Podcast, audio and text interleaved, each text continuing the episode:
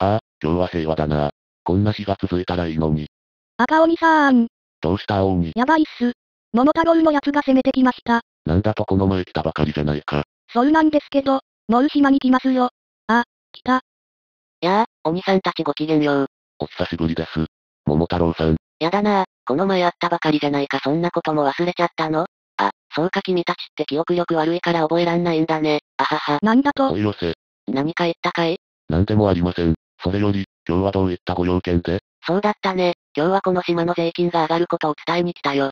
そんなちょっと待ってください。この前あげたばかりじゃないですか。ただでさえ、この島の住人は貧しい生活を強いられてるんですよ。これ以上は無理です。無理はね、嘘つきの言葉なんだよ。大体ね、君たちがうちの村で悪さするから私が鬼退治しに来たんだよ。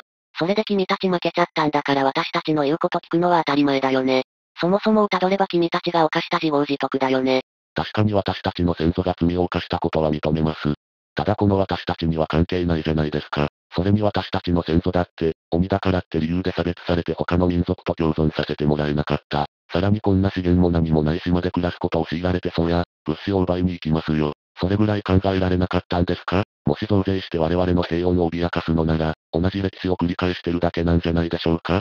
本当に鬼だけが悪かったんですか？差別なんてする人がいなければ私たちも普通に暮らせてたのでは？うるさい、お前たちが黙って犠牲になればそれ以外の人が良い暮らしができるんだ。世の中はなそうやってできてんだよ。そんなひどい。桃太郎さんもうやめにしましょうや。